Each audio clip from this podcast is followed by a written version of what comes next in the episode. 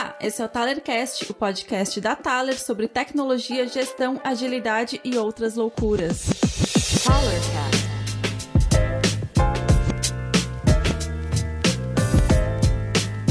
Olá pessoal, estamos aqui com mais um Talercast, o podcast da Taler que a gente fala de desenvolvimento, design, agilidade e um monte de loucura. Eu sou o Rafael Cáceres, CEO da Taler, cofundador, e hoje a gente tem uma pessoa muito especial aqui no nosso querido podcast, que é uma ex-talher, Mari. E aí, Mari? E aí, gente, tudo bem? Que prazer estar aqui de novo. Eu tava aqui no Telecast já, isso aqui tudo era mato. Lá no comecinho, né? Que massa, muito bom ter você aqui de novo. Mari, primeiro de tudo, é, valeu a presença aqui. Eu queria que você apresenta aí pra galera. Conta um pouquinho aí. Quem é a Mari? Bom, eu sou a Mari Graf, pode chamar de Mari, pode chamar de Graf. Mari Graf, que virou quase um nome só. Eu trabalho com agilidade, com cultura organizacional, gestão. É, sou uma talher, como o Rafa falou. E também sou host do podcast Vamos Fazer Diferente. Eu sou de Floripa, quer dizer, de Santa Catarina. Mas já tô morando em São Paulo um tempo, então meu sotaque, ele, ele fica lá e aqui, assim, né? Vocês vão, vão ouvir, vão entender aí no meio do caminho. massa, massa. Aí a gente tá aqui também hoje com a Evelyn. E aí, Evelyn? Oi, gente. Acho que vocês já me ouviram outras vezes por aqui. Sou desenvolvedora de software aqui na Thaler. É, segui algumas coisas que a Mari deixou aí. Ela pavimentou muita coisa para eu poder trabalhar aqui dentro hoje. então eu tô muito feliz, muito honrada de estar aqui trocando ideia com ela e com a galera que tá aqui hoje. É isso, prazerão estar tá aqui. Massa, aí estamos aqui também com a Thay. E aí, Thay? E aí, gente, primeira vez aqui. E, bom, eu faço parte da Thaler também, né? Sou uma talher. Trabalho aí com gestão de pessoas, faço recrutamento também, faço parte do Comitê de Diversidade e Inclusão. E estamos aí, né, para falar hoje sobre feedback. Ah, é, você tem bastante para falar, né? Verdade. Então tá, gente. Acho que assim, feedback, né, é uma palavra que a gente até estava conversando isso antes, né? Hoje se perdeu num mar de definições, né? Eu acho que a gente poderia começar esse esse programa hoje falando assim, o que que... Em vez de começar falando o que é feedback, o que a gente acha que não é feedback, né? E... Mari, o que, que você acha que não é feedback? o que, que a gente pode não considerar feedback aqui no nosso contexto? Olha, tem tanta coisa que não é feedback, mas eu acho que é, mais do que a, o que a gente fala, eu acho que o que não é feedback é quando a intenção é ruim. Então, se tá com a intenção de ferrar a pessoa, ou se tá com a intenção de intimidar, de deixar ela insegura, ou qualquer coisa do tipo, ou de não ajudar ela a construir, só quer falar porque eu, eu né, liberdade de expressão, quero falar o que eu quero. eu acho que isso não é feedback. Então, acho que o feedback ele tá muito ligado à intenção do que tu quer passar. Tu quer falar sobre um, seja um tema difícil, ou seja algo que, né, vai né, ajudar essa pessoa a melhorar enquanto pessoa, profissional, coisa do tipo. Se a intenção tá no lugar, às vezes o jeito é meio torto, mas a intenção tá boa, eu acho que o feedback é válido. Agora, mesmo que seja, tipo, usando a CNV, usando as melhores técnicas de tudo, a intenção tá cagada, a intenção é ruim, isso pra mim não é feedback. Eu acho que eu, eu parto desse, desse princípio, assim, quando eu falo desse tema, viu? Gostei, gostei. É, é acho que intenção é tudo, né? Porque realmente é, é difícil, né? É difícil a gente conseguir ter, ter essa comunicação fluida, né? Quando a gente tá, tá querendo passar alguma coisa, mas Gostei, cara, porque se não é relacionado ao crescimento da pessoa, à melhoria da pessoa, não, não podemos considerar aqui como sendo feedback, sim, é uma opinião, né?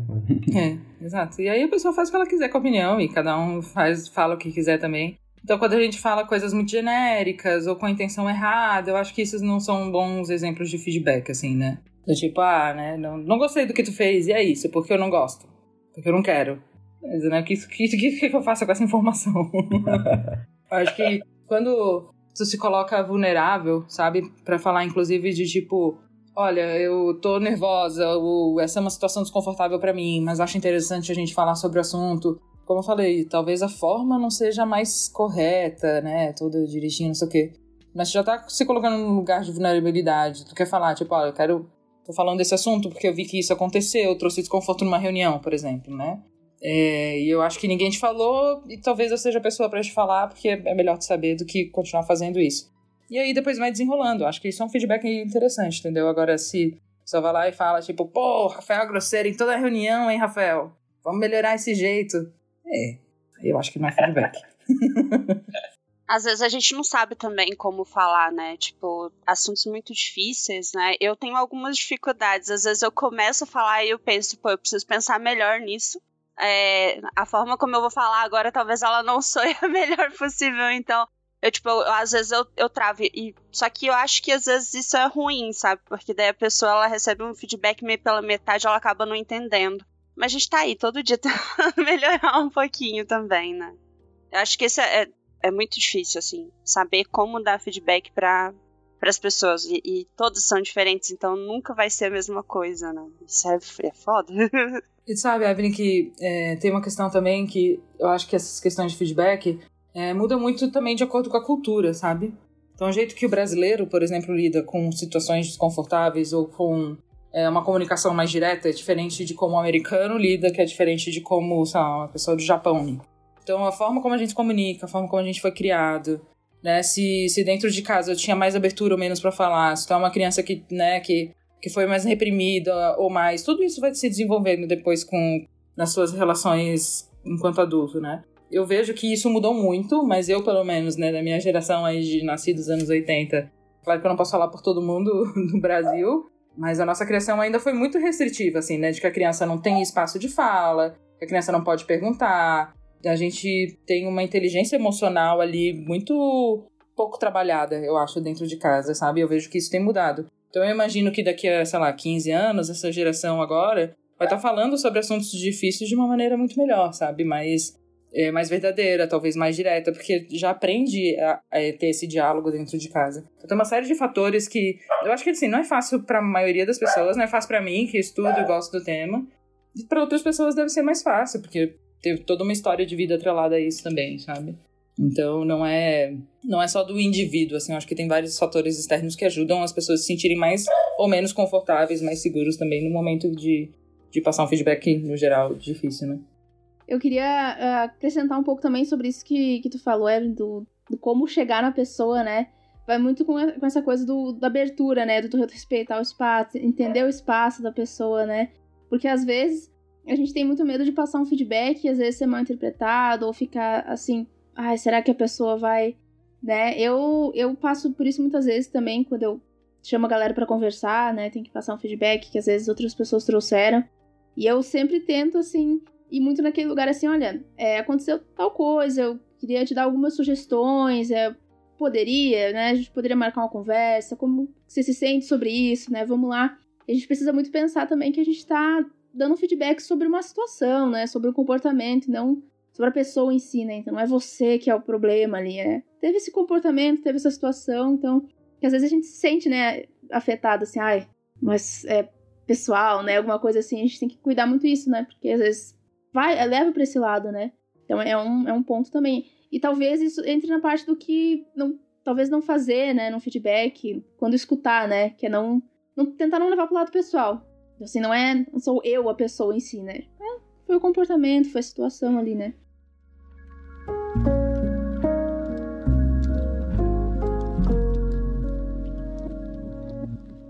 Aí eu acho que entra num assunto que, que, que acho que a Mari falava bastante, que é essa ideia de como receber feedback, né? Uhum. Como é que a gente trabalha isso nas pessoas, assim? Porque eu imagino que isso, sim, tem a ver muito com a nossa, né, com a nossa cultura, né? A questão de respeito à hierarquia, né? Toda essa questão de, né, de né? Eu, eu, vejo que, por exemplo, um europeu dá um feedback muito mais fácil do que um brasileiro um pro outro, né? E, diferente do japonês, acho que até no livro lá do, do Netflix, né? Eles comentam sobre isso, né?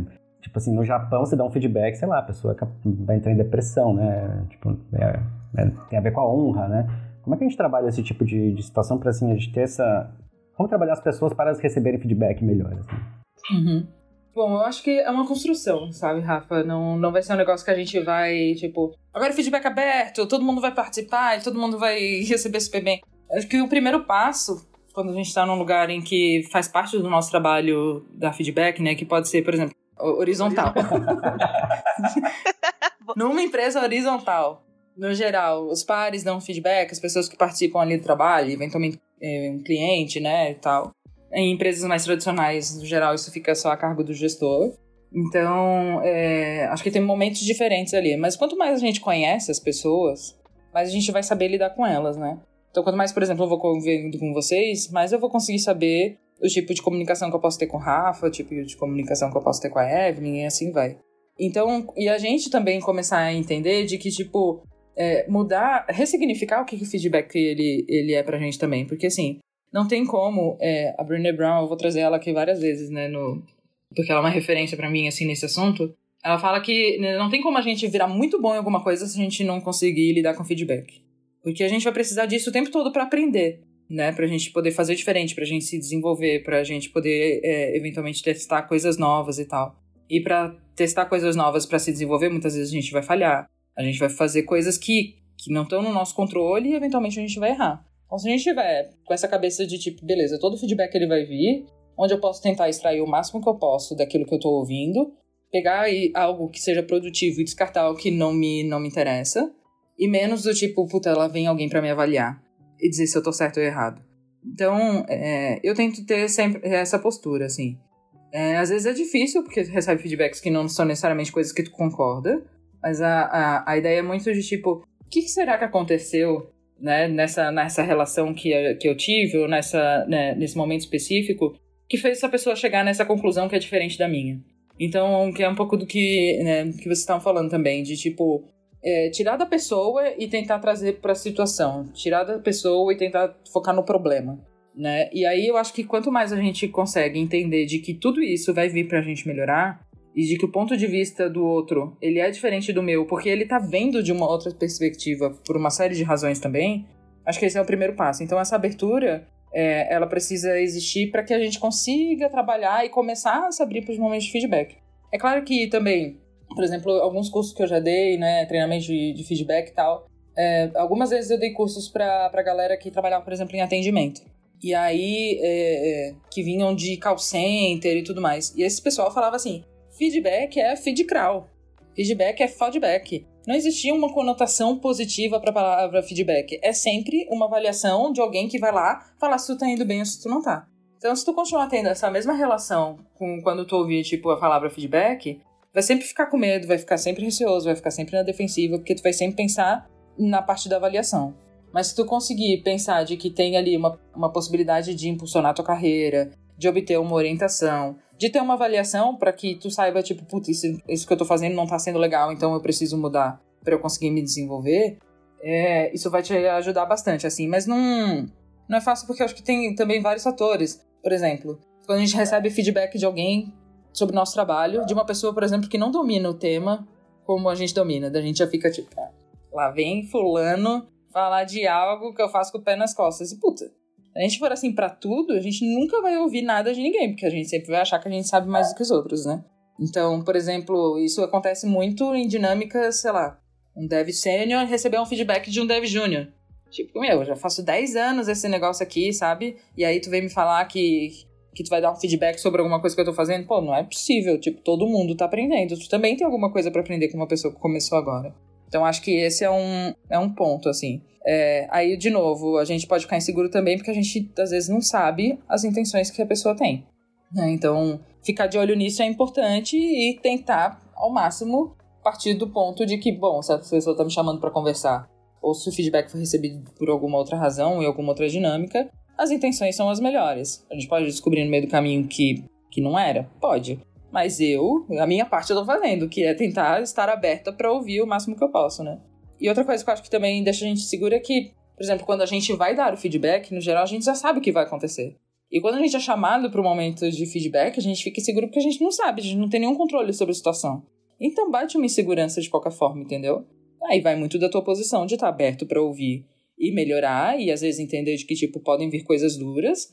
Ou a gente já chegar também na defensiva todo se tremendo. Quantas vezes já aconteceu de eu chegar toda cagada pra puta, fudeu? E aí o feedback é ótimo, entendeu? Porque era outra coisa. Então, é tipo, tá aberto para ouvir, é, tá aberto para entender. E aí eu acho que esses são os primeiros passos pra gente receber um feedback melhor, sabe?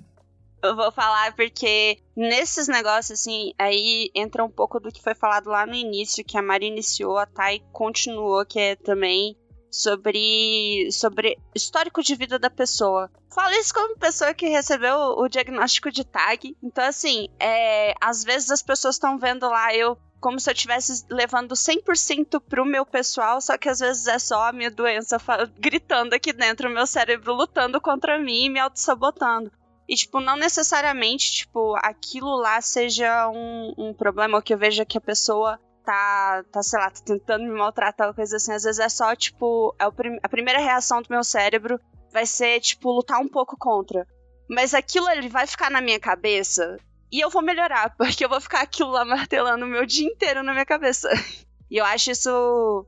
Acho que muito de receber feedback também vai de, de terapia você já fez na sua vida.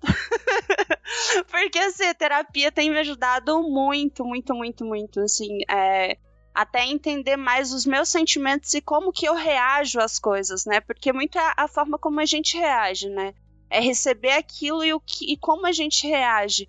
E às vezes é difícil controlar. E assim, eu, eu tenho uma, uma certa dificuldade, eu recebo muito bem. Tipo assim, é, às vezes é difícil no início, mas assim, se, se a pessoa fala alguma coisa para mim, aquilo lá vai ficar matutando e eu vou melhorar naquilo inevitavelmente. Pode ser que na, o primeiro momento seja isso, eu vou erguer minha barreira, que todo mundo ergue. é, um, é o normal a gente erguer uma barreirinha, porque, poxa, tá uma pessoa ali falando, você errou. E às vezes a gente não tá preparado pro você errou. E às vezes é o você, você foi bem, você. Esses dias atrás, né, Rafa? Rafa me deu um feedback, tipo, super positivo. E aí o meu cérebro, ele entendeu, tipo assim, da forma mais negativa possível. Aí eu cheguei, Rafa, você falou isso mesmo? Era isso que você quis dizer? Ele, não, mano, eu, eu quis te falar outra coisa completamente diferente. E eu fiquei duas semanas com aquilo na minha cabeça, é, batendo lá, nossa, você, você só, só presta para uma coisa. É só isso. E não era isso necessariamente, tipo.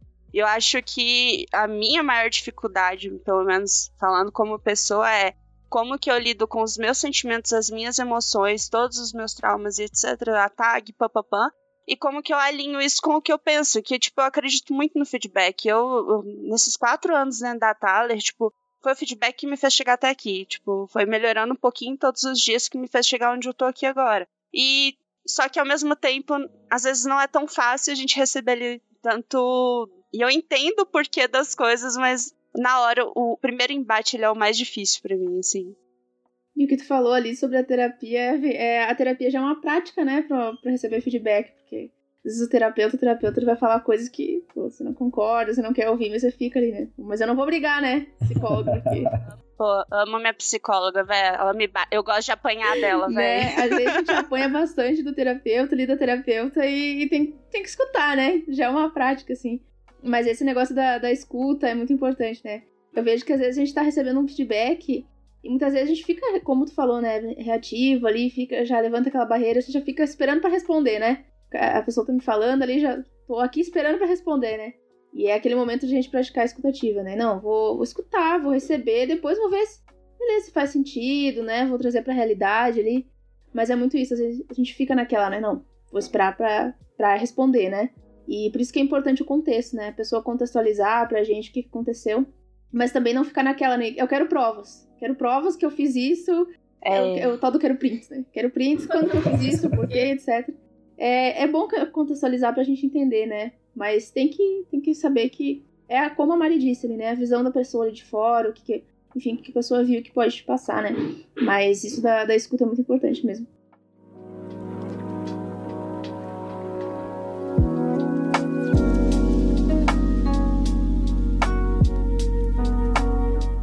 Às vezes, tipo, a pessoa ela tá pronta ali para escutar, ela tá ali, tá disposta a escutar, mas a forma como chega a gente também não entende, porque daí você entende. Porque a interpretação de texto, interpretação das coisas é tipo, depende do, de como o tic-tac tá funcionando naquele horário, né? Tipo assim, de manhã, por exemplo. Tem porra nenhuma, gente. De manhã meu cérebro ele funciona do jeito que Deus quer. Ou como dá.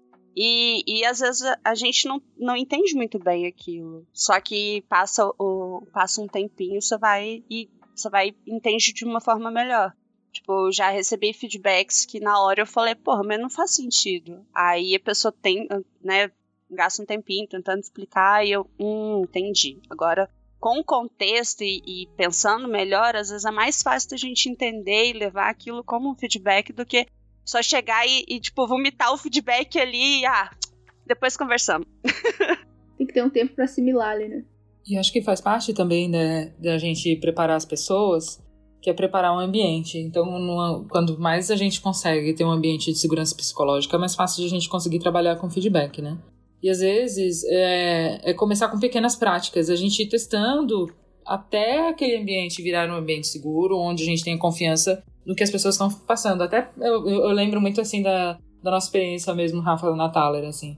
A gente testou várias formas diferentes de feedback. A gente trabalhou durante muito tempo com um time muito próximo, assim, né? Muito. Uma galera que já se conhecia e tudo mais. Mas feedback não é uma coisa. Não é uma coisa simples. Inclusive, quando tu trabalha junto com a pessoa, que tu conhece a pessoa, às vezes, né? Tinha gente que morava junto, tinha uma relação pessoal, então também tem essas questões. Acho que é é o. É entender aquilo que funciona. Então, num lugar em que a prática de feedback ela ainda não existe, então começar mesmo pela prática do elogio, sabe? Ao invés de já começar, tipo, não, pra todo mundo na sala, pra conversar. Não, começa na retrospectiva, passando o cu do card, sabe? Coisas simples, e de que parecem bestas, mas já começa a confiar de, tipo, puta, as pessoas estão vendo o que eu tô, o que eu tô fazendo, estão reconhecendo aquilo que eu tô fazendo. E aí no Code Card não bota só, tipo, meu, a Evelyn é muito engraçada. Tenta falar sobre alguma coisa que, né, que tenha sido feito de fato, tipo, né, ah, ela esteve disponível para me ajudar quando eu precisei de tal ajuda, é, de em tal situação ou, né, a Tainá fez tal dinâmica que ajudou o time a chegar lá. Acho que tem várias coisas que, que podem ser colocadas no elogio que é um pouco mais além do que só da personalidade da pessoa. Então começa a fazer essas coisas. Depois vai vendo aquilo que faz mais sentido. Então, a gente teve momentos em que a gente tinha feedback totalmente anônimos. Depois a gente começou a abrir. Aí depois passava por mim como facilitadora para passar o feedback para as pessoas. Demorava três meses para fazer o feedback todo mundo da Thaler. Era horroroso esse momento. a gente foi descobrindo aquilo que funcionava, até o momento que o pessoal já conhecia as práticas, conhecia as ferramentas, e aí cada um começou a escolher a forma como gostaria de tratar o feedback. Então, tinha gente que queria continuar no anônimo, tá tudo bem. Tem gente que queria o feedback canvas, tem gente que falou, não, vamos fazer um, né, um 360 aberto aí, convida as pessoas que eu quero receber.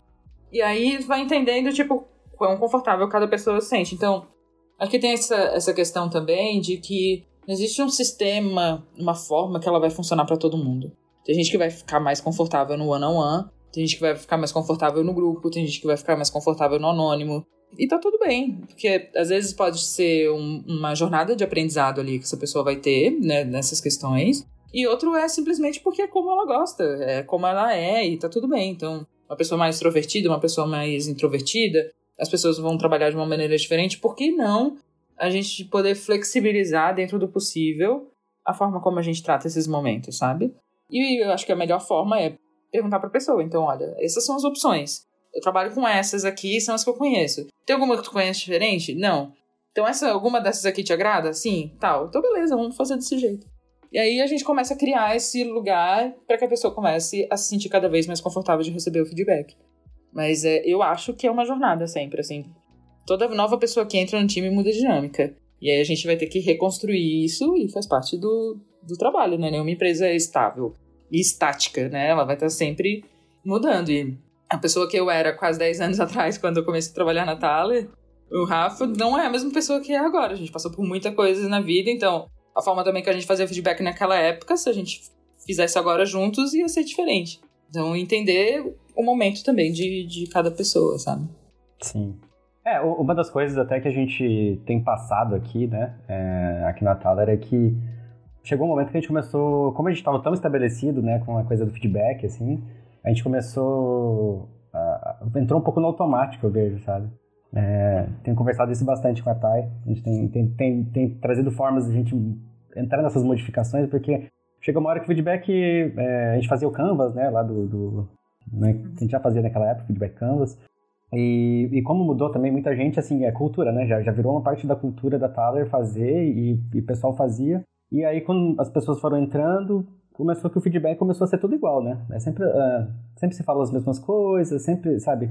E aí chegou um momento que a gente falou, pô, mas vamos, vamos mudar, né? Então agora a gente está num processo também de criar novos tipos de, né? De, de trazer novas formas, até para dar uma, uma, balanceada, né? Então é, é, bem pertinente isso que você falou, justamente por isso. Eu acho que modificar também é importante até para dar essa, esse choque, né? é, de não ficar sempre, não, não virar uma rotina, né? Acho que o feedback, se virar rotina, acaba perdendo totalmente a, a, o sentido dele. Né? É. Pois é, eu fico muito feliz que isso foi um negócio que saiu na, numa retrô do time, né? Foi uma, uma parada muito legal que saiu numa retrô do time. Tipo, o time mesmo tava, começou a, tipo, ver que, meu, isso tá ficando monótono, a gente tá falando das mesmas coisas para todas as pessoas. Será que isso aqui tá, tá sendo efetivo mesmo, né? Então, assim, é, eu, eu, fico feliz porque o time mesmo conseguiu ver isso, né? E, trazer.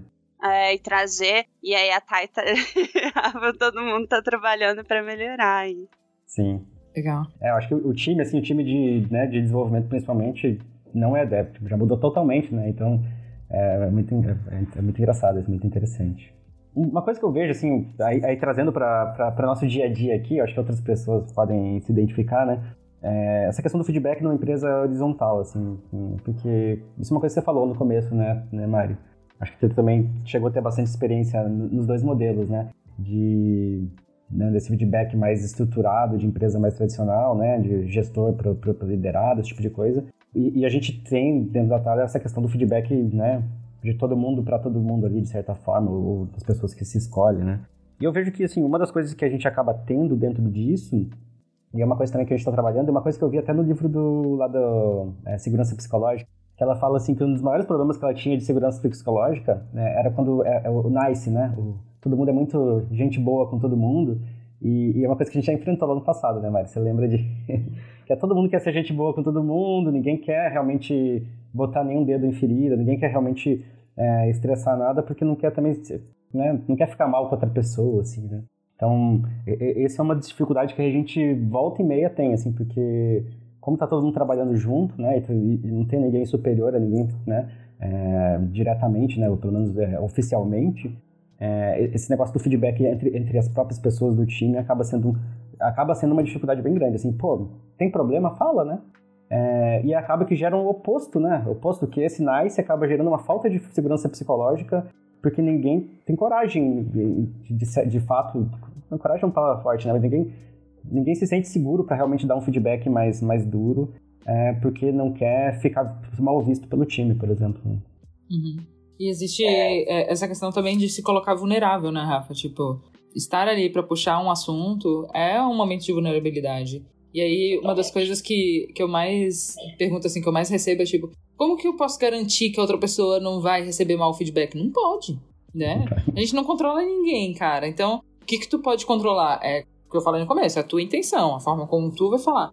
Agora, a forma como a outra pessoa vai receber são outros 500. A gente pode, inclusive, ajudá-la a chegar lá, né? Mas a gente não controla como os outros se sentem ou o que, o que eles vão entender do, da, da nossa fala, enfim. E eu acho interessante que isso que tu falou, porque assim, eu, eu passei, né, pelos dois. Então, numa empresa tradicional, o feedback ele tá muito avaliado à avaliação de, ele tá muito ligado à avaliação de desempenho.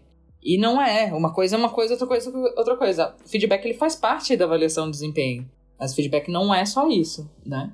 Então, quando a gente tem esses mecanismos tipo, ah, cada seis meses, né? O gestor vai fazer a avaliação de todo mundo, a pessoa vai pedir para seus pares, não sei o quê. Então ali é um momento que tu sabe que vai vir tudo, né? Vai vir coisa boa, vem que precisa melhorar e tudo mais. Agora, quando a gente faz isso parte da nossa rotina, mas vai entendendo também é, como que a gente vai melhorando as coisas, eu acho que isso é o que é interessante pra gente exercitar numa gestão horizontal, assim.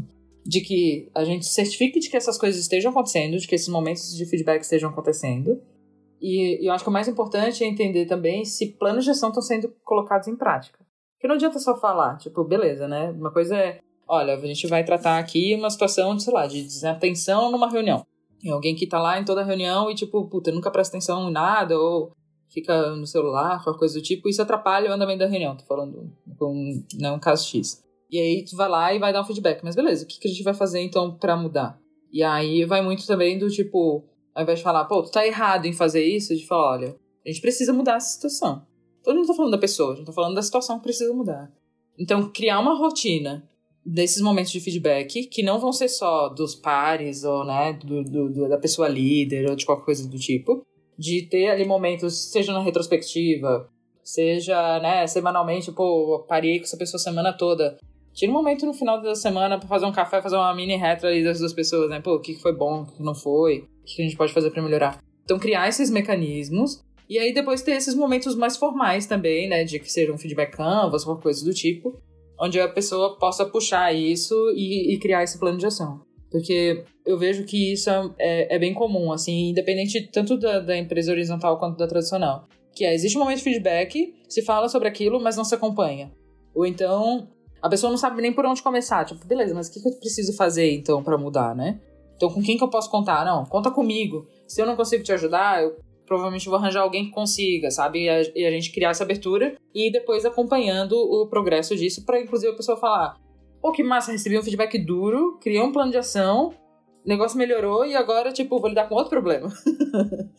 é, tipo, então eu acho que isso é interessante uma empresa horizontal, assim. Ter os pares ou pessoas ali mais próximas, né, que seja da confiança daquela pessoa, provavelmente, é, que, que acompanhe esse desenvolvimento.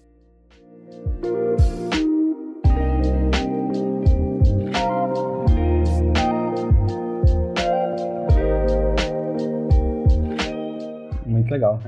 Gostei muito dessa ideia do, do mini retrô de para aí. Uma coisa muito interessante mesmo. é uma prática. É, eu, eu sou muito de. Eu tenho essa prática muito de puxar o feedback. feedback minuto, né? de na hora que acontecer, já tentar, já tentar conversar com as pessoas. Acho que a Evelyn, a Thay também sabe bem que eu acho que não deixar acumular essas coisas e deixar um feedback talvez mais, mais formal mesmo para focado em ações, né? Focado em pô, como é que a gente vai para frente, né? Mas é, é, muito importante que a gente consiga conversar na hora que as coisas acontecem. Né? Acho que provavelmente nem sempre consigo, mas é, é, algo que eu tento toda hora. Acho que é uma prática que a gente vem tentando buscar também, né? Pô, aconteceu, já fala, né? Não deixa isso crescer porque às vezes, às vezes é só uma impressão também. Às vezes eu vou falar alguma coisa e a pessoa vai falar. É, e se colocar numa posição de curiosidade também, sabe? De tipo, cara, sentir, pô, sentir que aconteceu isso, sabe? Qual foi a tua percepção sobre o que aconteceu, né? Ou a minha leitura do cenário foi essa. E eu queria trocar contigo pra ver se isso faz sentido pra ti ou não. Então, quando tu chama a pessoa pra conversar e fala, olha, eu tive a percepção, eu tive a impressão, né? Minha visão foi, é diferente de, olha, deu ruim hoje, hein? Não tá bom tu já começa o diálogo de, um, com outra, de uma outra maneira, sabe? A pessoa pode entrar na defensiva, pode falar, pô, nada a ver com o que tu tá falando? Pode. Mas aí, de novo, a gente não tem como controlar, entendeu? É, eu acho que o importante é a gente não invalidar o sentimento do outro no feedback. Tipo, às vezes a gente tem uma percepção X e, e, tenta invalidar o que o outro tá sentindo e a gente não pode fazer isso. Porque se a gente fizer isso, aí sim, barreira desse tamanho, dois metros, né? Comer pelas beiradas. Eu acho que é, o, é, é, muito bom. Assim, não, não sei como falar de outra forma, gente. Não vou falar bonito, mas comer pelas beiradas, assim, pra mim que é o, é o negócio da hora. Tipo, eu, o que eu curto muito de fazer feedback com o Rafa, por exemplo, é que ele já me conhece bem, então ele sabe, às vezes, como fazer esses, esses contornar esses negócios, sabe? e ele me ajuda a ter algumas percepções e tudo, mas é, tem, tem vezes que, que a gente só, só, não, eu não é bem assim, eu não senti dessa forma. E é legal quando, quando eu, tipo assim, quando o meu sentimento é respeitado. E, e eu sinto isso muitas vezes. Ah, é sempre, é sempre assim, todas as pessoas no, na empresa vão ser assim, vão saber te dar um feedback? Óbvio que não, mas é importante a gente tá, tentar fazer isso escorrer pro resto da galera, né? E o negócio que eu acredito muito é ensinar pelo exemplo, cara. Acho que a melhor coisa pra gente é, tipo, então, se você quer que seja dessa forma, se, se você acha que o feedback tá ruim, seja você o exemplo do que é um feedback bom, sabe? Então, eu acredito muito nisso. Acho que é uma das melhores formas da gente ensinar é pelo exemplo. Eu queria complementar nisso que tu falou, né, sobre né, nem todo mundo vai te dar um feedback assim, né, dessa forma. E entra muito nisso que a Mari falou, né, que a gente vai conhecendo melhor as pessoas e a gente vai cada vez melhorando o nosso feedback, né? E esse negócio do time é muito importante, porque eu acho que a gente não pode deixar passar tanto tempo de alguma situação que às vezes a pessoa já esqueceu muito, né, o que, que aconteceu, você já perdeu ali um pouco do que, que aconteceu ali também. E eu sei que, dependendo da situação, às vezes dar um feedback muito na hora também, às vezes pode ser ruim, né? Às vezes, se for, dependendo da situação, a pessoa tá muito. É, enfim, tá estressada com alguma coisa, tá irritada, às vezes você vai falar alguma coisa é, de cabeça quente e não. A pessoa não, nem vai escutar aquilo ali, né? Então, mas isso vai do conhecer a pessoa também, né? Às vezes, você sabe, não, acho que tal pessoa ali eu vou esperar umas duas horas, um dia, esperar amanhã e vou, e vou conversar, sabe? Mas tem pessoas que você vai chegar ali na hora, pô, fechou, sabe? Eu acho que isso é a parte importante do conhecer cada pessoa ali que, que você trabalha também, né? Mas o tempo do feedback é muito importante. Não pode deixar passar muito também, mas né, tem que, tem que cuidar, mas tem que, tem que passar. É. No livro da, da Brené Brown, que ela fala da coragem para liderar, tem um checklist, né? De como a gente verificar se a gente está pronto para dar feedback. E aí, o primeiro que, que ela fala, eu vou até ler aqui, ela fala assim: Sei que estou pronto para dar feedback quando estou pronto para me sentar ao seu lado e não do outro lado da mesa. Acho que isso diz muito, entendeu? Então, pode ser que, tipo, cara, aconteceu alguma coisa que o Rafa fez que, tipo, puta, me irritou pra caramba e eu tô doida pra ir lá e sentar em pau, entendeu? E, tipo, não vai ajudar. Vai ajudar? Não vai ajudar. Então, tipo, em que momento eu sei que eu vou sentar do lado do Rafa e eu vou usar as palavras e a intenção correta para que eu não vá envergonhar o Rafa e nem culpar ele por alguma coisa. E aí sim chamar para falar sobre o problema. E ela fala também de colocar o problema na frente da gente e não entre a gente, sabe? Então, isso, isso é muito importante também. E aí são coisas que tu pode fazer de várias formas, assim. Eu, por exemplo, quando eu tenho alguma coisa muito complicada que eu preciso falar com alguém, eu também tento não passar, mas eu também às vezes preciso de um tempo. Tanto quando eu vou dar um feedback quanto eu vou receber. Eu não sou uma pessoa que eu vou, vou pegar na hora e já falar.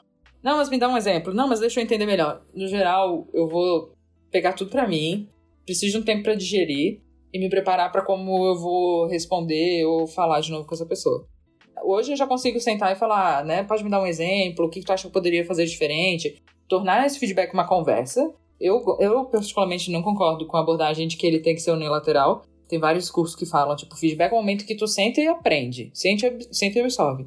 Cara, se eu não estiver entendendo e se eu quiser conversar um pouco sobre ele, eu vou conversar. O feedback é uma troca, né? Não é unilateral.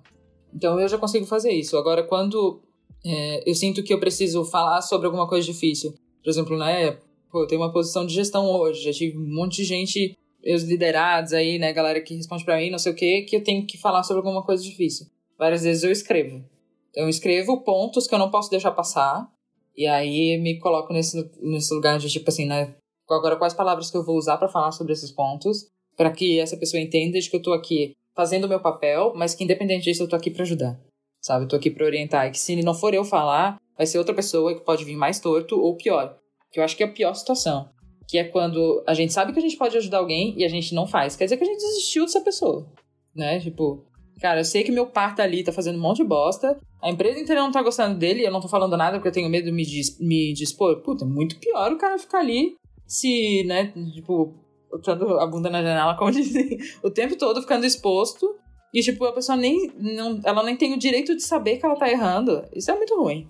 Então, de novo, é a forma como a gente pensa de que o feedback é sempre uma questão de, de avaliação, de, de, de alguém me falando se tá certo o que eu tô fazendo ou se tá errado, de validação de alguma maneira. E não, feedback, a maior parte das vezes, quando a gente usa bem o feedback, ele serve muito mais como uma orientação do que uma avaliação. E aí vai muito da dinâmica ali, né, do sistema mesmo da, da empresa e principalmente da cultura. É, se importar ali com os colegas, né? Se você tirou ou tirou um tempo ali para você passar o feedback para a pessoa, né, e tudo mais. É uma questão de se importar com o trabalho do colega, com o que o colega tá passando, né, enfim. Então, ver as coisas acontecendo, como, como você disse, Mari. Ver que o colega ali tá fazendo alguma coisa que tá, tá dando ruim, você deixa passar, isso é, é, é muito ruim, né, para todo mundo. Então, eu acho, eu acho importante ter essa, essa percepção, assim. Tem um livro, depois a gente Esqueci o nome do livro, gente. Depois eu passo aí pra vocês. No... Nas referências. Lá no, no post do blog, gente. É. Mas é, é, ele tem uma citação que eu acho que é da Bene Brown no começo do livro, que ele fala assim, todo mundo é, que trabalha numa empresa, geralmente ele tem dois, dois trabalhos. Um é o trabalho que tem que fazer e o segundo é esconder as vulnerabilidades que ele tem, né? Que essa, que essa pessoa tem, assim. Então a gente trabalha demais, assim, escondendo o que a gente não sabe e aceitando coisas e, sabe, aí a gente começa a se esgotar por isso também, né? A gente se começa a se esgotar né, para tentar é, é, fazer coisas para a gente não mostrar que a gente não sabe alguma coisa, né? E isso é péssimo para o nosso desenvolvimento, né? Porque se a gente quer desenvolver, e aí entra muito o Bene Brown nisso, né? Se a gente quer se desenvolver, a gente tem que deixar claro no que, que a gente é vulnerável, né? E deixar, deixando isso muito claro, as pessoas vão te ajudar nisso, né? No que, que eu sou bom, no que, que eu não sei. Né? Isso aqui eu não sei. Não, não sei, preciso de ajuda, né? E, e, e, pedir ajuda nisso é, é, é, bem importante. Então, quando a gente começa a esconder isso, né, a gente entra num, num mundo que, que é bem ruim, né? Isso, cara, é uma coisa que para mim pegou demais, assim, porque antes eu tinha essa, essa dificuldade, né, de, de mostrar vulnerabilidade e tal. E é uma coisa que agora eu, eu, eu joguei pro mundo, assim, né? Tipo, poxa, sou CEO da, da Thaler, assim, você já estava até falando sobre isso. Pô, sou CEO júnior, né? Porque assim, eu tô aprendendo, tô, tô, tô, descobrindo como fazer isso, sabe? Me ajuda, galera, me ajuda que eu tô aprendendo também isso. Eu sou desenvolvedor, eu sei programar é, muito bem, assim, eu sei gerenciar projeto e tal, mas assim, ser, sabe? E, e, foi legal, assim, que eu acho que mudou muito a relação com, com o pessoal, assim, e eu, eu, sinto que o pessoal tem me ajudado mais também a tocar a empresa, a, a tocar as coisas que a gente quer, assim, pra frente. Aquele negócio de setar expectativa. Acho que feedback também é uma ótima ferramenta para isso, né? Tipo, você consegue saber o que, que a pessoa espera de si, você consegue saber o que, que o outro tá esperando de você, e aí quando você seta expectativa, você consegue correr para um lugar, sabe? Que eu acho que é um negócio muito bacana, assim, falando de feedback canvas, por exemplo. Eu tenho aí graças à terapia aí, né? Mas assim, eu tenho guardadinho todos os feedbacks, eh, principalmente os positivos, porque daí nos momentos que eu tô ali, nossa, você é um lixo, não sei o que, eu vou lá e pego. Olha, você fez isso pelo time, você é legal, você já fez alguma coisa decente. Então, assim, eu uso muito também o feedback como uma forma de, de me lembrar que eu não faço só as coisas erradas, eu erro também, mas eu, eu também faço umas coisas legais pelo time, porque eu acho que isso, além de, de. A gente tem que tentar encarar de uma forma bem positiva também o feedback, né? Tipo, vai ter ali positivo e, bom, às vezes não é bom, né? Às vezes você tomou um feedback não foi legal na hora, mas normalmente é uma coisa para você melhorar, né? Então, eu, eu, gosto muito de pegar, tipo, olha, não só olhar para aquilo de uma forma é, apática, é pegar e sentir, usar aquilo lá de fato no meu dia a dia, né? Então eu, eu conto aí, né, eu uso muito feedback pra eu, também não, não me sentir um lixo. e quando eu tô. Porque bate às vezes síndrome do impostor, né? Todos, nossa, todo desenvolvedor adora, apaixonado com a síndrome do impostor, né? E, e aí, quando bate essas horas, assim, eu, eu sempre vou lá, dou uma olhadinha, ah, eu já fui legal. E quanta coisa eu descobri que o time me falou que, que eu tinha feito e eu nem tinha percebido que eu tinha feito. Tipo, eu só percebi ali na hora do meu feedback, ó, oh, legal, massa, vou continuar. Porque não é só, tipo, as coisas que a gente faz de errado, né? E aí, você sabendo que aquilo é legal, você, você vai se sentir até com mais vontade de fazer e continuar aquilo. É, eu, por isso que eu gosto de feedback, assim, eu acho que independente de como ele tá chegando, se é uma coisa que você vai ficar muito feliz ou você vai precisar de um tempo ali para né, segurar, entender e melhorar, tem muita coisa é, positiva ali que você pode usar para tipo continuar fazendo ou, fazendo melhor, né? Então, acho isso muito da hora, assim.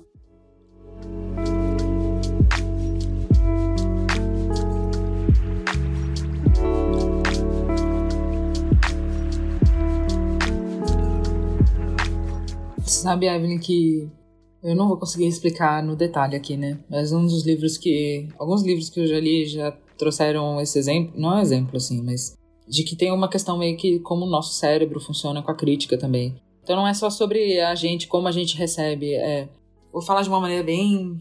bem chula, assim, tá? mas é alguma coisa que tipo, é como se fosse tipo uma glândula que a gente tem no cérebro, que eu não sei o nome. Mas que ela meio que entra, tipo, ela, ela alerta pra gente, assim, dos perigos que a gente tem. Que foi um negócio que ela foi uma glândula que ela foi mudando de acordo com a nossa evolução. Então, antes a gente, por exemplo, tinha predadores naturais, hoje a gente não tem mais. E muito. É, e essa. A forma como a gente fazia para se defender dos predadores naturais é a mesma forma hoje que a mesma glândula, o mesmo lugar no cérebro que funciona quando a gente vai receber uma crítica. Então é muito natural a gente entrar em modo defesa, sobrevivência mesmo. Então, é, aprender a. Por isso que o conjunto de conhecimentos é muito importante, né? Então a gente aprender um pouco como o nosso cérebro funciona, para a gente poder ter inteligência emocional, para depois a gente poder trabalhar com segurança psicológica, para depois aprender a falar, daí falar com comunicação não violenta, coisas do tipo. Então tem uma série de conhecimentos e, pô, coisa pra caramba pra gente conhecer, ninguém acha que manja tudo isso, né? Parece que, pô, nunca vou sair desse lugar, né? Porque eu vou ter que ler e vou entender tudo, mas nunca é um, uma coisa só, né? Mas eu achei muito interessante isso, assim, de que é, tem essa parte do nosso cérebro que ela é, que é como se você dá o gatilho ali da crítica que é automático a gente entrar em posição de defesa. E aí vai de tu se conhecer, de falar, olha só como eu já tô. Já tô com o braço cruzado, já tô rangindo os dentes. Já vai começando a entender do teu próprio corpo como que tu tá ali para receber determinada crítica. E, e, por exemplo, como tu falou, é muito comum. Pô, eu tô numa sessão de feedback, eu recebo 50 elogios, uma crítica. Se tu me perguntar daqui a uma semana o que, que eu vou lembrar daquela sessão, eu vou lembrar da crítica. Eu vou lembrar daquilo que Sabe, a gente não lembra das coisas que são boas. A gente sempre pega aquilo que é ruim. Por isso que eu também não acredito na técnica do feedback sanduíche. Que é, tipo, né, tu falar alguma coisa legal, aí tu fala aquilo que a pessoa melhorar, e depois outra coisa legal meio que pra, pra camuflar. Bom, primeiro, se precisa camuflar, tá errado, né? E segundo, a pessoa vai prestar atenção. Ela vai entender de que tem, tem um negocinho ali, sabe? Que não foi verdadeiro, assim, né? E, e que tem alguma coisa ali que precisa ser melhorado. E provavelmente ela vai prestar atenção nessa coisa. Então, eu sei que tem um exemplo e tem uma parte, um capítulo específico no livro Obrigado pelo Feedback, que fala exatamente dessa parte do cérebro. Então, quem quiser depois olhar com, né, com exemplos melhores, o nome, né? Ou quem quiser usar neurociência, aí vai além do, do, do meu, das minhas habilidades. Mas já trouxe o assunto pra mesa. Eu queria comentar um pouco, porque uh, tu falou sobre o feedback sanduíche, Mari. Quando eu aprendi a dar feedback, não foi na Thaler, né? Foi em, uma outra experiência aí. Eu aprendi que esse era o melhor feedback que você podia dar, né? Pra alguém. E quando eu passava. E assim, nas primeiras vezes, ok, né? Você tá ali empolgada, passar feedback e tal. Depois você vai percebendo que a pessoa, ela, ela já sabe que é assim, que você vai falar uma coisa boa, depois você vai falar uma coisa. Depois você vai, né, ter o laço, depois você vai falar uma coisa boa de novo. A pessoa nem presta atenção nas coisas boas. Porque ela sabe que você vai falar as coisas ruins, digamos assim, né? E ela já tá ali, ó, esperando, sabe? Então, não funciona mesmo, né? E a pessoa fica ansiosa ali, tipo, ai meu Deus, já lá vem. É, então a pessoa nem escuta, sabe? E às vezes é, o elogio, né? O feedback positivo que vem antes, nem é tão genuíno assim, né? Você pensa, putz, eu tenho que falar alguma coisa boa, né? Então, ah, você vai falar isso aqui. Então é realmente assim, não, não recomendo. Nossa, quando eu escuto umas palestras, esses tempos eu tava ouvindo uma mina que eu soube, que inclusive ela é super famosa no TikTok, dando dicas de feedback, essas coisas do tipo. Eu fiquei pensando, meu Deus, por que eu não sou rica fazendo isso, né? Primeiro. e ela é muito boa, e ela tava dando uma palestra super legal, assim, e tal. Aí ela, quando ela começou a falar de ferramenta, eu já falei, eu já fiquei dentro de mim, assim, não fala feedback sanduíche, não fala feedback. Aí ela falou, feedback sanduíche. Ah, não. Hambúrguer, eu vou comer? Ali ela me perdeu. Básico. Não, Mariana volta. Tem um monte de coisa legal que ela mostrou ali, pô, super bacana e tal. Mas o feedback sanduíche, ele, ele tá lá. Tá, vendo nas principais consultorias de gestão e liderança.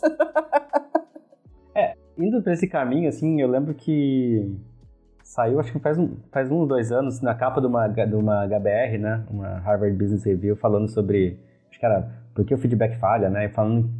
Era uma crítica ao feedback negativo, assim. Não sei se chegou a ver isso aí. Ela fala. Acho que sim, é, faz tempo já. Faz, faz, faz tempo, faz tempo, acho que faz.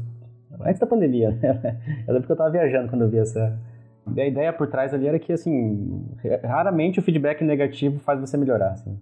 Eu não sei se eu concordo, mas vocês têm alguma opinião sobre isso? Porque eles falam meio que assim, para você falar de time de alta performance, você tem que focar no, no que as pessoas estão fazendo de positivo, para que elas melhorem o que elas estão fazendo de positivo, ou seja, cada vez façam mais o, que elas estão fazendo de positivo e, e o que elas estão fazendo de errado, elas vão aprender sozinhas, de errado entre aspas, né? Elas vão aprender sozinhas e vão parar de fazer isso meio que sozinhas. Assim. Cara, posso falar? Eu vou ser bem sincera, assim, ó. As coisas legais a gente vai continuar fazendo e tudo, mas se você tá fazendo um trem errado e você não sabe que aquilo é errado e ninguém te fala que aquilo é errado, você vai continuar fazendo errado. E, tipo, como que você vai melhorar então? Se você não sabe que aquilo é errado e ninguém te fala porque a gente tem que só ser positivo, abraçar uma árvore etc. Tipo, aí. Ah, eu, eu não concordo, assim, sabe? Tipo, acho que sim, a gente tem que, que dar para as pessoas, tem que, que mostrar o que elas estão fazendo de bom também não só chegar, tipo, só com o negativo e tudo, mas é aquela coisa de você também dar a possibilidade da pessoa melhorar aquilo que é negativo. Mas assim, ó, as coisas que não são muito legais, eu acho que são melhores de se tratar quando é numa coisa, tipo assim, tete a tete, sabe? Tá eu e você aí. Porque daí a pessoa não. A, a, ela vai, tipo assim, ela até pode criar a barreirinha ali, se defender, mas no público é muito mais fácil de criar aquele muro de dois metros do que num, num privado. Porque no privado ali você vai. Tipo assim, você vai estar tá um pouco mais vulnerável, você vai, vai ter aquele tempo também para respirar. E se você tá no privado com a pessoa, normalmente ela, tipo, ela vai dar continuidade naquilo porque ela confia em você, assim, ou ela vai, ela vai te dar a oportunidade de te dar o feedback, né? Então, não sei, depende também, né? Eu, tô, eu não, não gosto de generalizar, e às vezes eu generalizo, então perdão aí, gente. Mas, tipo, eu, pe eu penso muito nisso, assim. Às vezes a gente precisa saber o que a gente tá fazendo de errado pra gente poder fazer o certo também, né? E, e às vezes a pessoa não sabe no que ela tá errando e ela tá errando e aquilo é ruim demais, sabe? Tipo, tá todo mundo falando mal dela pelos corredores e ela não sabe, sabe? Tipo, aí só fica no positivo, pô, não, vamos, vamos trazer. Vamos trazer elefante pro meio da sala? Vamos falar das coisas difíceis também? É. Esse livro que eu citei antes também tem uma parte que fala sobre o ponto cego. Que eu acho que é por isso que eu não concordo muito do que o BR trouxe, assim. Que a gente tem vários pontos cegos. E os nossos pontos cegos são a forma como a gente gesticula, é, o nosso, a nossa entonação da voz, é, se a gente consegue olhar para as pessoas, não consegue, uma série de coisas que na nossa linguagem corporal, principalmente, que a gente não tá vendo. A gente não tá se olhando no espelho. E as outras pessoas veem isso. Então, elas conseguem identificar, às vezes, uma tensão, um desconforto, coisas que a gente não tá identificando. Então, por que não a gente se abrir para ouvir o que a outra pessoa tem a dizer? Nas minhas palestras de feedback, eu sempre começava com um exemplo, por exemplo, né, do, do, de uma pessoa. Pensa num, num esportista de alta performance, assim, né? Pô, imagina que qualquer pessoa, né, chegou aonde chegou, sendo o melhor naquele, naquele determinado esporte, sem ouvir um feedback de um treinador, do, da torcida, do sei lá quem, mas principalmente das pessoas ali que estão ajudando essa pessoa a melhorar. Então, tem a pessoa, né, vamos, sei lá, pensar num jogador de futebol. Pô, tem o treinador, tem o cara de, sei lá, o, o fisioterapeuta que vai dizer, olha, se tu forçar mais para cá vai ser ruim, se tu forçar mais para lá não sei o quê tem um preparador físico, tem, tem um monte de gente dando feedback sobre um monte de coisa. Eu imagino que não tem como tu chegar numa uma alta performance, seja lá o que isso for, a chegar numa excelência, entendeu? Sobre aquilo que tu faz, sem ouvir o que as pessoas que sabem mais do que tu, sabem menos do que tu, ou sabem sobre coisas diferentes do que tu sabe, e é, simplesmente que eu vou adivinhar aqui dentro, né, a partir da minha experiência no, do que eu preciso fazer, acho até meio snob, certo? Da minha parte, assim, de achar que as outras pessoas não têm para contribuir aquilo, é, com aquilo que eu preciso. Eu concordo que reconhecer aquilo que é bom para a pessoa fazer cada vez mais é mais importante às vezes do que a crítica, em vários momentos. Principalmente quando a gente está criando esse momento, essa, esse, esse lugar de segurança psicológica. É, mas se a pessoa viver só de, de elogio, tipo, mas beleza, né? Tem alguma coisa sempre que ela vai precisar melhorar, entendeu? E, e não é porque a pessoa tá, tá pra trás, ou, pô, as tecnologias mudam, a forma como a gente trabalha muda, as pessoas mudam. Todo mundo precisa se aperfeiçoar, todo mundo precisa aprender alguma coisa, sabe? Eu, particularmente, não, não, não concordo muito, não. Massa. É, essa metáfora do atleta é muito boa, né? Quem treina o Phelps, né? Quem que treina o...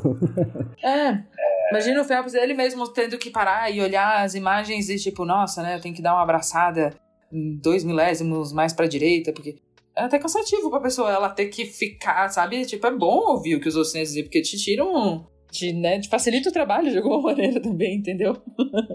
Às vezes o olho da gente, ele tá cansado e não vê aquilo, né? É. Eu vejo muito com código, por exemplo. Tipo, às vezes é tão bom quando entra uma outra pessoa e te fala, ah, tá vendo isso aqui, Code Review? Uhum. tá vendo isso aqui? Ó, você podia fazer de tal forma. E aí, tipo assim, você tava lá fazendo, você tem o. Você sabe o que, que você tava fazendo, só que, tipo, pô, você não viu aquilo e poderia ter visto, e aí a outra pessoa vem te ajuda. Pô, isso é bom demais, cara. É, o olhar do outro também, outro contexto, outra visão, e às vezes a gente tá tão ali, aquela coisa, né? Acho que tá tudo bem. Não tá, né? É.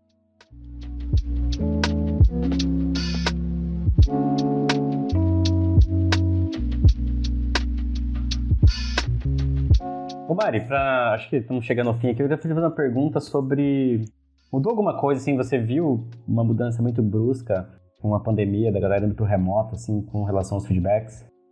É difícil, porque assim, quando a gente tá no, no, no presencial, e eu posso falar isso também com conhecimento de causa, né? Porque na a gente passou do presencial para fazer toda a transformação pro 100% remoto. Então, já existia isso antes da pandemia.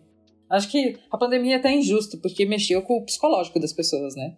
Então, Exato. quando a gente fala de. Ah, tipo, né? Porque a pandemia e o trabalho remoto, não. Pandemia é uma coisa, trabalho remoto é outro. Né? Por algum. Por um acaso da vida, do universo, elas existiram ao mesmo tempo, mas são duas coisas diferentes. Então, quando a gente lida com a pandemia, a gente tem que lidar com várias outras coisas, que é, por exemplo, lidar com, com a saúde mental das pessoas. Pô, eu lembro muito no começo da pandemia que vários gestores vieram falar comigo, porque sabia que eu tinha experiência com trabalho remoto, de falar, cara, eu não sei trabalhar de forma remota, sabe? Eu não sei Eu falei, cara, primeiro se certifica de que tá todo mundo bem, né? De que as coisas estão indo bem. No começo tava todo mundo restrito, muita gente que morava sozinho, por exemplo, ou quem teve de repente que ficar morando com um monte de gente da família. Pô, uma série de outras questões que a gente ainda precisa lidar. E, e aí depois pensar no como o trabalho remoto vai, vai funcionar. Mas pensando no trabalho remoto, a gente precisa criar mais mecanismos de se conectar com as pessoas. E, e eu sei que às vezes é chato, por exemplo, eu teve um momento que eu já não aguentava mais fazer happy hour online, entendeu? Mas, ao mesmo tempo, happy hour online era a única forma de happy hour que eu podia ter. Então hoje, que eu já posso sair um pouco mais, porque estou com as três doses da vacina, então eu posso fazer o happy hour no presencial e eventualmente fazer um online. Então hoje as interações que eu tenho, por exemplo, né, nas dinâmicas, que seja um happy hour, uma dinâmica, um team build, qualquer coisa, elas são muito mais proveitosas do que era quando essa era a única forma que eu tinha de fazer durante um bom tempo de conhecer as pessoas. Então, eu acho que sim, quanto mais a gente conhece as pessoas, mais fácil fica. O trabalho remoto, ele dificulta, mas ele não torna impossível. Então, é, tu consegue criar uma relação de amizade eventualmente com alguém, consegue criar uma relação onde tu conhece a forma como a pessoa trabalha. Tu consegue, por exemplo, eu acho até que conhecer mais sobre a vida pessoal dela ajuda até mais no remoto do que no, no presencial, porque tu sabe, pô, eu sei que 11 horas é um horário que o Rafa talvez esteja mais disperso, ou que é mais difícil para ele, porque é o horário que ele precisa parar para alimentar o filho dele. E às vezes, quando ela tava no escritório, ele, o Rafa não tinha que pensar nessas coisas, entendeu? Então, quanto mais eu conheço a rotina, as dificuldades, né, o que, que a pessoa tá passando e tudo mais, acho que fica mais fácil de criar algumas coisas de relação, tipo, de, de empatizar com, com a outra pessoa que tá ali. Mas é, é diferente. É um fato, assim, né? A relação pessoal, ela é diferente do, da, da relação remota. Mas acho que a remota, ela pode trazer várias coisas positivas. Então, eu acho que a gente não pode ligar muito do, do lance da pandemia. Eu vi que tava todo mundo muito mais estressado, muito mais cansado, muito mais ansioso, muito mais irritado. Né? Muito mais gente fazendo terapia, o que é Afinal, temos uma coisa boa, não é mesmo? Né? eu, por exemplo, comecei a recomecei a fazer terapia por causa da pandemia. Então, Acho que são momentos e momentos, mas eu vejo que o remoto a gente precisa sim ter mecanismos de fazer as pessoas se conectarem, né? Por exemplo, o onboarding. Pô, o onboarding é super importante para uma pessoa que tá, que tá chegando. E aí tu, tu fazer alguma coisa diferente, não só mostrar o mecanismo da empresa, assim, mas fazer as pessoas, tipo, se conectarem né, individualmente com cada pessoa que ela vai trabalhar. Fazer uma dinâmica de dizer, sei lá, né? É, três verdades uma mentira. Qualquer coisa do tipo, ah, o que, que a pessoa gosta, o que, que ela não gosta. Pô, né, de repente o Rafa vai lá e me fala, ah, eu gosto de Harry Potter. Pô, eu também gosto de Harry Potter. A gente pode se conectar porque a gente gosta de Harry Potter. E, e aí, essas coisas, elas, acho que elas têm que ser intensificadas. E tem muita gente que não curte. E eu acho que tá tudo bem. É. é né? E... Mas também, quem sabe, seja esse momento de falar, gente, eu não sou a pessoa que vai falar da minha vida pessoal. Eu vim aqui para trabalhar. Porque eu quero esse dinheiro para gastar viajando para escalar. Porque é isso que eu amo fazer na minha vida. Então, ótimo também já sei que, é, é. sabe, é o tipo de relação que eu vou ter com essa pessoa. Então, Sim. eu não sei se eu, se eu fui longe demais, assim, mas. não, isso aí faz. Não, faz muito sentido. É, eu vejo que aqui a gente. A gente era remoto, mas antes da pandemia a gente tinha um, um, um contato mais próximo, a gente tinha os encontros a cada seis meses, assim, conhecer a galera, quatro dias num lugar, na beira da praia, tipo, criava uma relação quando voltava pro remoto.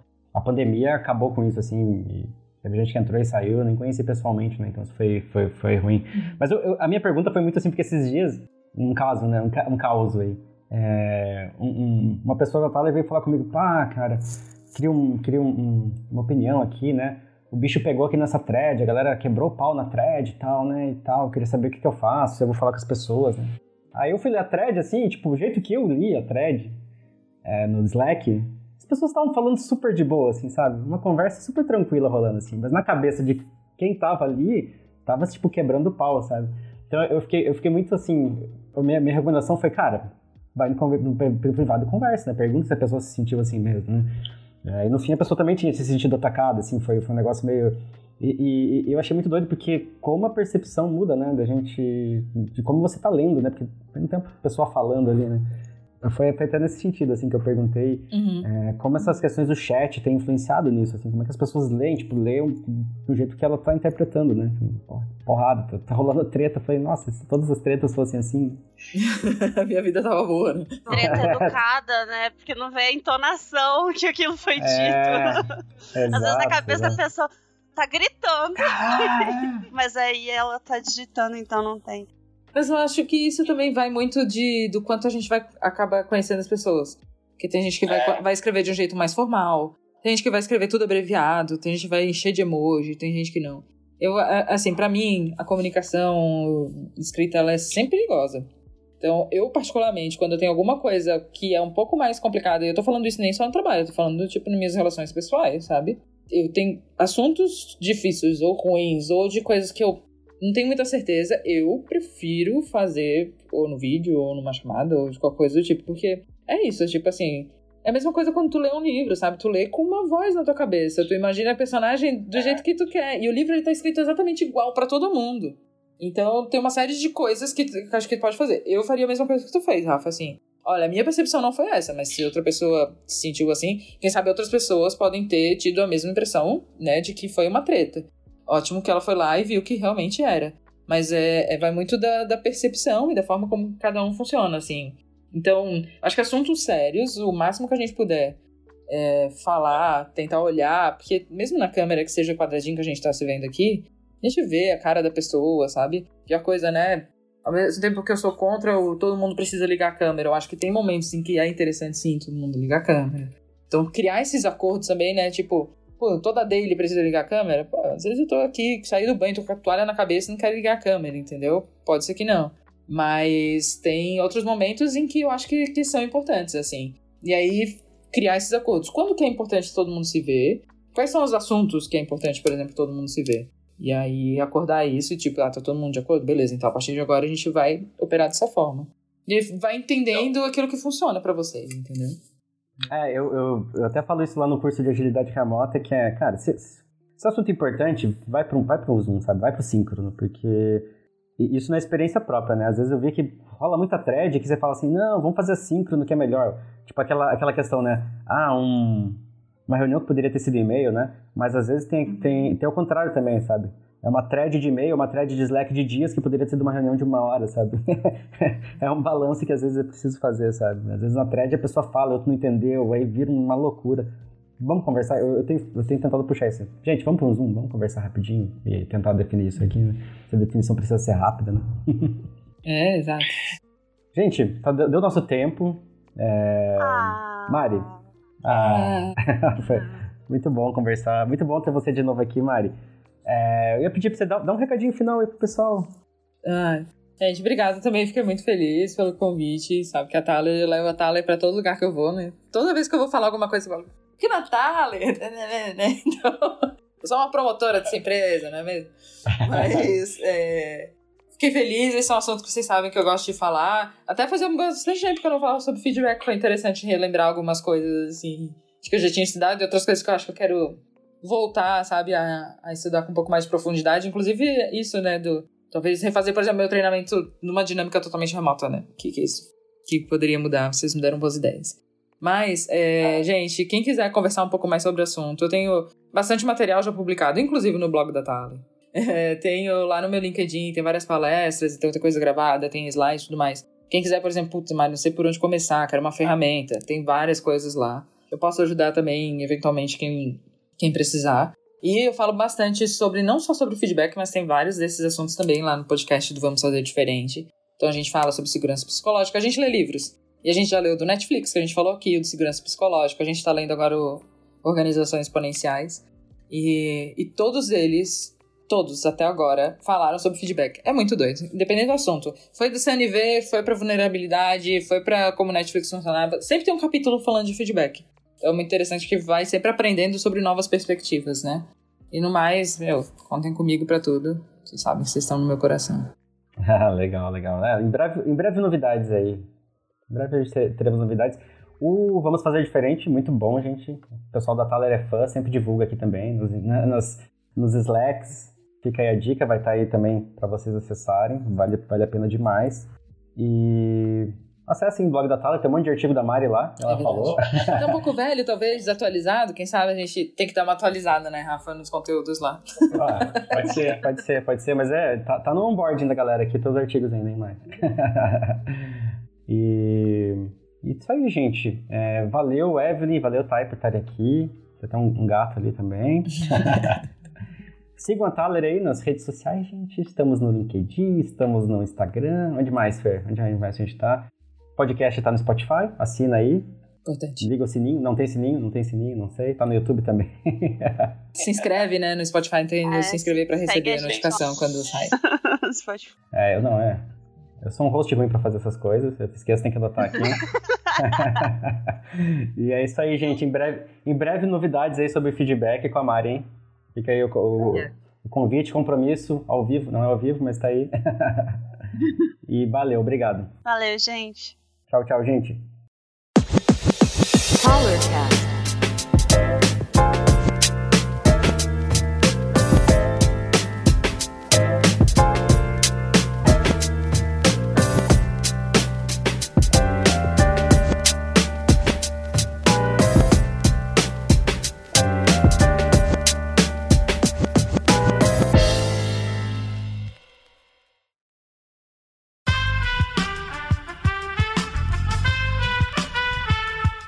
podcast foi editado por Aerolitos Edição Inteligente.